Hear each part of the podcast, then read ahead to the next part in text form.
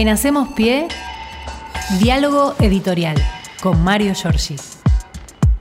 Hola Mario, buen día. Mario, buen ¿Cómo día. están? Buen día, ¿qué tal? Fernando bien, Axel, acá bien. estamos. Eh, lindo lunes, ¿eh? Este, Fresco, pero Sí. bueno, el invierno tiene que aparecer. Obviamente, cuando, ¿no? obviamente. Tenemos la última semana, el tramo final, la recta final hacia el domingo que viene, 13 de agosto. Y eh, bueno, van este, avanzando las actividades, muchas actividades durante el fin de semana. Una semana cargada que arranca con este tramo final que va a tener un cierre mm, de eh, carácter central en la provincia de Buenos Aires el miércoles en la localidad de Merlo con eh, Sergio Massa y Axel Kisilov.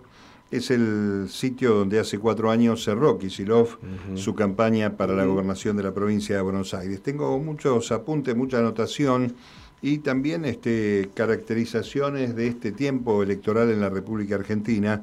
Pero me gustaría señalar que aparece otra vez eh, la figura de Cristina Fernández, que curiosamente, no sé si notaron, no hace, hace mucho que no está ni en la tapa de Clarín ni en la tapa de La Nación. La- se la olvidaron un ¿no? rato, ¿no? Sí, extrañamente. Apareció tangencialmente en páginas interiores o en los portales un poco perdido cuando recibió a Fernando Espinosa, el intendente de La Matanza, que es una de las últimas actividades públicas con foto y video dispuestos por la vicepresidenta. ¿Por qué digo esto? Porque cada vez que aparece alguno de estos periodistas eh, independientes, le preguntan qué va a hacer Claro. Cristina a Sergio Massa y este y entonces este entrenado el hombre como está dice bueno si aparece se enojan porque aparece si no aparece se enojan porque no aparece una historia del perro que se muerde la cola una vuelta que no termina nunca no Claro.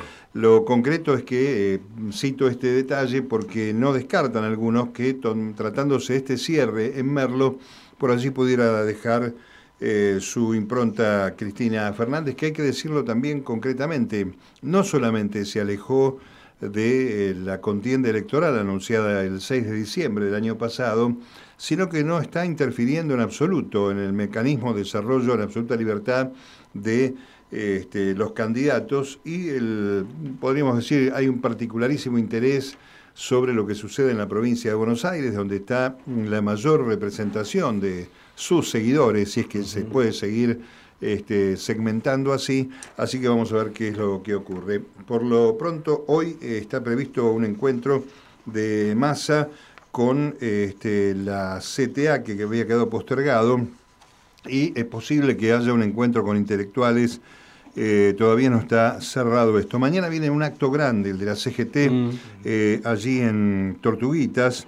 Eh, este, vamos a ver cómo, cómo se presenta esto. Está alineada la CGT, también es una novedad porque en el año 2015, recuerdan ustedes, había habido algunas deserciones en el campo del movimiento obrero, incluso algunos este, temas graves como la aparición de eh, Hugo Moyano inaugurando un monumento a Perón con Macri al lado y cosas Recuerdo, parecidas. Claro. Sí, Esta sí. vez me parece que la cosa viene este, más acomodada y este, creo que el nudo, después podemos seguir avanzando porque son todas actividades para esta semana, el nudo que tiene Unión por la Patria es tratar de recuperar al menos seis de cada diez votantes que mm, participaron en el acompañamiento al Frente de Todos en el año 19 y que por obra y gracia del desgaste que ha tenido la política, el maltrato de los medios respecto a la política, que sigue, obviamente, cuando uno mira los títulos hoy, sigue el desgaste de la política.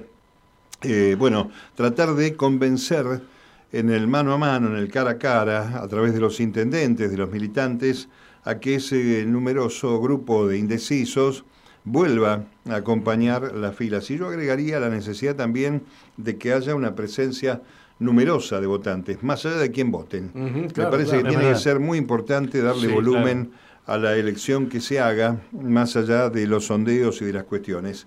Ayer un acto que debe haber tenido un registro Grabois, porque fue un acto con las organizaciones sociales en el Estadio de Ferro, Barrios de, Pue- de Pie, perdón, la corriente clasista eh, y combativa, el movimiento Evita, eh, con Sergio Massa. ¿Por qué? Bueno, uno tiene la presunción de que ese grupo debiera estar alineado con los postulados de eh, Juan Grabois y sin embargo le dieron una notable, cálida recepción al ministro de Economía y precandidato, y al mismo tiempo allí anunció eh, cosas que van a producirse eh, como el DNU del monotributo eh, destinado justamente a estos sectores. ¿Por qué no se anuncia esto? bueno, porque estamos en veda. Claro, ah, claro. Este, entonces, este, no hay, no hay, este, debiera hacerse un acto público. hay que decir que habrá anuncios también referidos a sumas fijas esta historia de nunca acabar, que nunca quiso resolver Alberto Fernández, la va a resolver el candidato. Eh, para acompañar los salarios, ya hubo un ajuste en el tema de ganancias y también va a haber una mejora en las jubilaciones que la viene a acompañar a la movilidad del, del mes de septiembre, si no me equivoco. Pero todo esto este, no pueden efectuarse porque eh, pueden ser tomados como actos de campaña y están prohibidos eh, en el marco de la gestión de gobierno. Sí, de, hecho ayer este, escuché que se polemizaba sobre si estuvo bien o no más anunciarlo del monotributo en ferro, ¿viste? porque podría ser considerado tal vez para algunos un acto de gobierno. Bueno, pero es lo mismo que decir que vas a bombardear el Banco Central ah, este, en la campaña electoral de Milei, ¿no? Digamos, para poner el valor de dónde están parados unos y otros en función de estas necesidades. Vos podés decirlo, hasta que no se concrete fácticamente. No es un acto No se trata de un acto de esa naturaleza.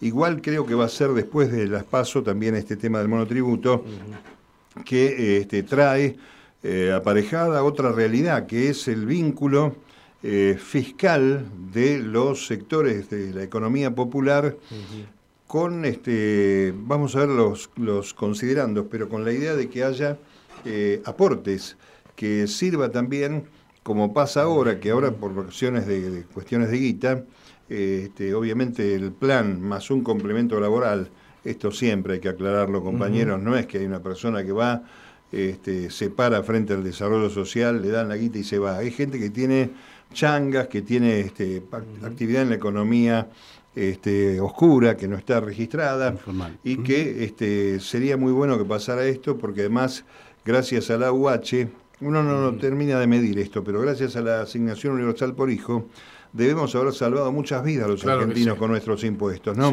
Porque recordemos que tiene obligación de la vacuna, de la escuela, para seguir percibiendo ese beneficio. Eh, beneficios que se pueden perder, ¿no? En cualquier este, situación de ajuste. Tal cual. Bueno, eh, hoy cierra mi ley. Eh, lo hace ahí donde está cantando Luis Miguel, si no me equivoco, en el Movistar Arena, en, Villa Crespo. O sea, capaz que canta algún bolero, alguna cosa. Sí, ¿por qué no?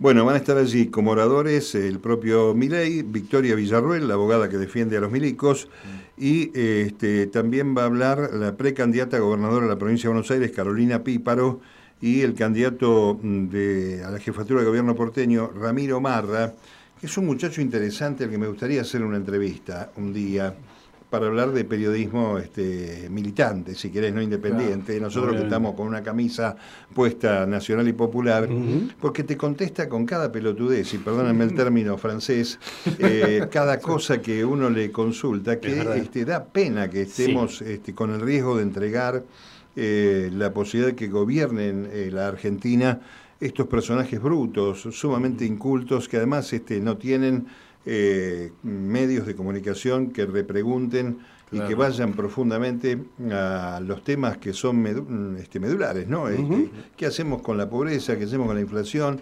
Porque todos son eslogans, frases hechas y este, días atrás cuento una breve anécdota, lo eh, crucé dos palabras con Pedro Brigger, que está en el programa del gato silvestre, que le hizo una pregunta, me lo contaba un poco más detalladamente, pero yo no lo vi le hizo una pregunta sobre los subterráneos a, Ramiro Marra y le, en realidad la pregunta era una, mirada respecto de la comparación de las grandes capitales del mundo con servicios de metro subterráneo y la ciudad de Buenos Aires con el eh, subte las dificultades que tienen los metros delgados, bueno, ni hablar de eso.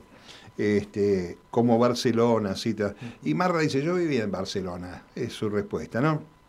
Y únicamente estaba 24 horas los fines de semana va un revoleo de preguntas y Pedro busca el servicio de subte Barcelona y, figura que está a las 24 horas todos los días. Y le dice, este, Marra, este, le dice a Marra, este, mirá, los subtes en Barcelona, según la información aquí este, que vemos, funcionan las 24 horas todos los días. Ah, eso habrá pasado después de que yo me vine para acá. Es candidato a jefe de gobierno Claro, porteño. claro, sí, ¿Qué va a hacer con el tema subterráneos? Sí, claro, ¿Qué va a pasar claro. con eso? No tienen respuesta. No, porque no, porque no. van a cerrar, van a vender o van a destruir sí, van a este, privatizar las van a- cuestiones que, que ya sabemos, ¿no? Exactamente. Bueno, vamos a ver qué pasa. Hoy este, hay una actividad en la Universidad de San Martín con masa, nos toca de cerca. Sí, claro. Este, es. porque está el monotributo tecnológico, o monotech, como se dice, una herramienta para simplificar eh, los tributos o los impuestos para los jóvenes emprendedores que venden servicios al exterior. Creo que van a estar liberados hasta 3 mil dólares Claro. para el cobro de honorarios que ingrese francamente como lo que es un servicio eh, por prestación de otro Claro, y la servicio. idea es que no lo tuvieran que liquidar, sino que se lo pudieran recibir en billete verde. Efectivamente, y en cuentas este, habilitadas, porque obviamente están los bancos con cuentas en dólares y este, tendrían que ser de libre disponibilidad. Así que vamos a ver, porque van este, para allá también docentes, van no docentes, van distintos, eh, distintas autoridades en la universidad, eh, en la UNSAM, en San Martín. Y este, mañana el acto de la CGT es a las 16, no había dicho el horario, y el miércoles vamos a ver qué pasa en el territorio de Gustavo Menéndez, allí en Merlo, mm, si este, va o no va, como dije, la vicepresidenta. Hay este, mucho movimiento hoy por San Cayetano, el patrono Sí. del trabajo, paz, pan y trabajo, vieja historia que los periodistas hemos recorrido durante muchísimos años, allí en la calle Cusco, en el barrio Liniers. Y en las diferentes San Cayetanos que hay en el conurbano, ¿no? Sí, por supuesto, Acá también. Tiene el suyo, Sí, Lanús Lanús también tiene su, su parroquia y Sí. demás. Hoy van para allá los de el Tercer Malón por la Paz, que están acampando en tribunales, maltratados bastante por la policía de la reta. Van a sumarse estas familias y hay que dedicarle entonces un minuto a la memoria de Raúl Noro, que fue colega, periodista, escritor, que fue eh, este, el compañero de Milagro Sala, que pudiendo quedarse en libertad, porque no había ninguna causa en su contra, eh, decidió este, acompañarla a Milagro en el confinamiento, que tuvo una enorme descompensación el 29 de junio cuando la policía entró y hasta- patadas. y quisieron afanarle la guita de la jubilación que tenía cobrada este, allí en el domicilio. Bueno, venía muy deteriorada su salud, vale la pena este, destacarlo esto porque es cierto, tenía una enfermedad penosa, pero no es menos cierto que las condiciones en que se desarrolló la última etapa de su vida, pensemos que Milagro está en Cana hace siete años, eh, son siete años de sufrimiento y de dolor. Así que vaya nuestro saludo solidario a la familia y a Milagro, ¿no? que sigue estando injustamente presa. A propósito de injustamente presa, hago rápidamente un link con Alberto Fernández, que pudo haber tenido este, la oportunidad de sacarla de esa penuria y que yo creo, hay que decirlo con todas las letras, ¿qué es lo que está haciendo el presidente de la Nación? que ayer se puso a contestar en redes consultas de este, seguidores, Tiene mucho tiempo libre, ¿no? Para cómo está el país. pero tiene que irse al exterior, tiene mucha actividad, se está este, viendo si está la posibilidad de que el 22, entre el 22 y 24 de agosto, la Argentina sea incorporada a los BRICS, hay un empuje fuerte allí de Lula y de China, y el presidente eh, mm, sale a promover este, respuestas destinadas a las cosas, a responder las cosas que proponen los opositores y que ya hizo su gobierno. Cosa que puede ser interpretada de la peor manera posible, porque las cosas que están proponiendo los opositores no las hará jamás un gobierno del campo popular, no las hizo Alberto Fernández, y presentado tal y como está, parece que sorprende, ¿no? Como diciendo, sí, hubo ajuste, ya lo hicimos, sí, este, cuando en realidad los- la macroeconomía está a favor, menudo a- apoyo de campaña, me parece, y me atrevo a decir, más allá de que a lo mejor Massa no, no le guste esto que digo, o a los otros candidatos, pero me parece que mm, este, no está bien este, hacer una rendición de cuentas de la gestión, porque sabes dónde va a estar la rendición de cuentas, buena parte en la elección misma. Claro. Claro. Mucha gente va a votar o no va a votar en favor de Sergio Massa por lo que significa ser primero el ministro de Economía de este gobierno eh, y de este, una acción eh, que en algunos casos, si bien reconoce y pide disculpas Massa, eh, bueno, tiene este, dificultades obviamente para llevar este, respuestas concretas en temas que son los que molestan, ¿no? que es el tema de la guita.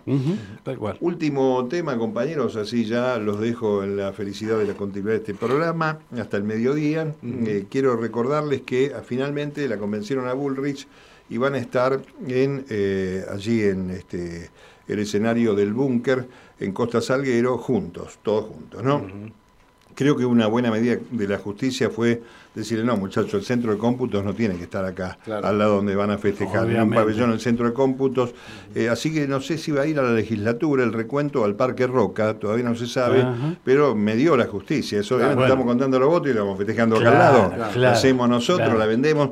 Este, creo que hay que darle mucha importancia mm, este, a la convocatoria a votar y en el caso de la Ciudad Autónoma de Buenos Aires, yo creo que esta semana va a ser clave para explicar cómo tienen que votar los porteños, porque el tema de la doble, del doble comando para elegir me parece que es de una este, dificultad, no sé si está bien o está mal, lo dirá la elección o lo que surja de ella, pero lo cierto es que no se puede creer que en una mesa haya dos urnas, donde vos tengas que poner la electrónica en una y la de papel en otro, nada más que por el capricho de la reta y su combo de este, cierta modernidad en un sistema que ha demostrado que tiene fallas. Exactamente. Pero además, este, yo estoy pensando en el tiempo, en las personas mayores que tienen que andar votando, explicándole este, una asistencia para meter el voto en la urna.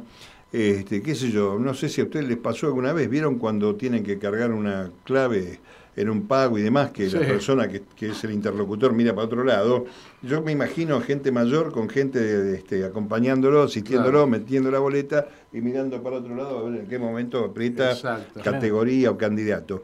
Eso puede llevar un tiempo tremendo, ¿no? Yo creo que va a llevar mucho tiempo, va a ser muy largo, muy... Pinta bardo. Sí, sí, sí. Pinta para bardo, este, que, no les va a alcanzar el tiempo y van a ser las 7 y van a estar todavía ahí. Yo, yo creo que sí. Al margen que, si no me equivoco, este, no quiero verla porque no quiero cometer errores, este, la boleta en papel incluye los candidatos nacionales, diputados, por ejemplo, del distrito, ¿no? No están en la boleta electrónica o está todo en la boleta electrónica. A mí me parece que está todo, no lo sé, ¿eh? no lo tengo que, o sea que tenemos presidente y Exactamente, en una boleta. Todo lo que es nacional, provincial, eh, todo, fundamentalmente nacional en capital es por un lado y todo lo que tiene que ver con la ciudad es porque la boleta de la provincia de Buenos Aires que mide 92 centímetros mm. tiene este todo. tiene la nación tiene Parla Sur eh, por nación y después tiene una, representación de Parla Sur por distrito. Por, distrito. Entonces, este, digamos, sería la cuarta parte de la provincia de Buenos Aires. Bueno, no, importa mucho esto, este, supongo que habrá este, mucha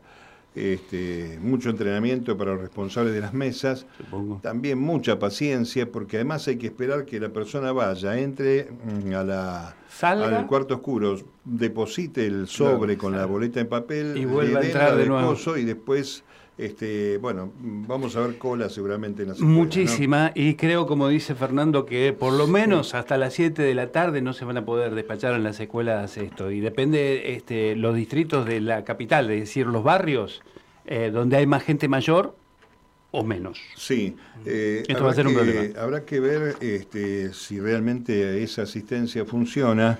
Y también, obviamente, el, este, recorrido que haga esa, elección a lo largo efectivamente de todo el domingo, compañeros. Bueno, más o menos tenemos el arranque de la semana con muchas actividades, con este, un impulso importante. A veces el tiempo no, hace, no, es necesario que lo diga, pero no podemos abrir mucho el juego, pero ha habido mucho recorrido en nuestros distritos donde se escucha la radio, en este, Lanús, en este, la zona de Loma de Zamora, aquí en Avellaneda mismo este, también en Quilmes, de modo que eh, es una este, semana de mucho movimiento este, en el plano electoral. Y un dato no menor, que vamos a ver si pasa, saliendo un poco del tema electoral, es que mañana se reúne, a pesar de la semana de campaña, la Comisión de Juicio Político a la Corte Suprema, esperando que esta vez vaya, porque la semana pasada tuvo problemas personales Marcelo de Alessandro, a presentarse allí.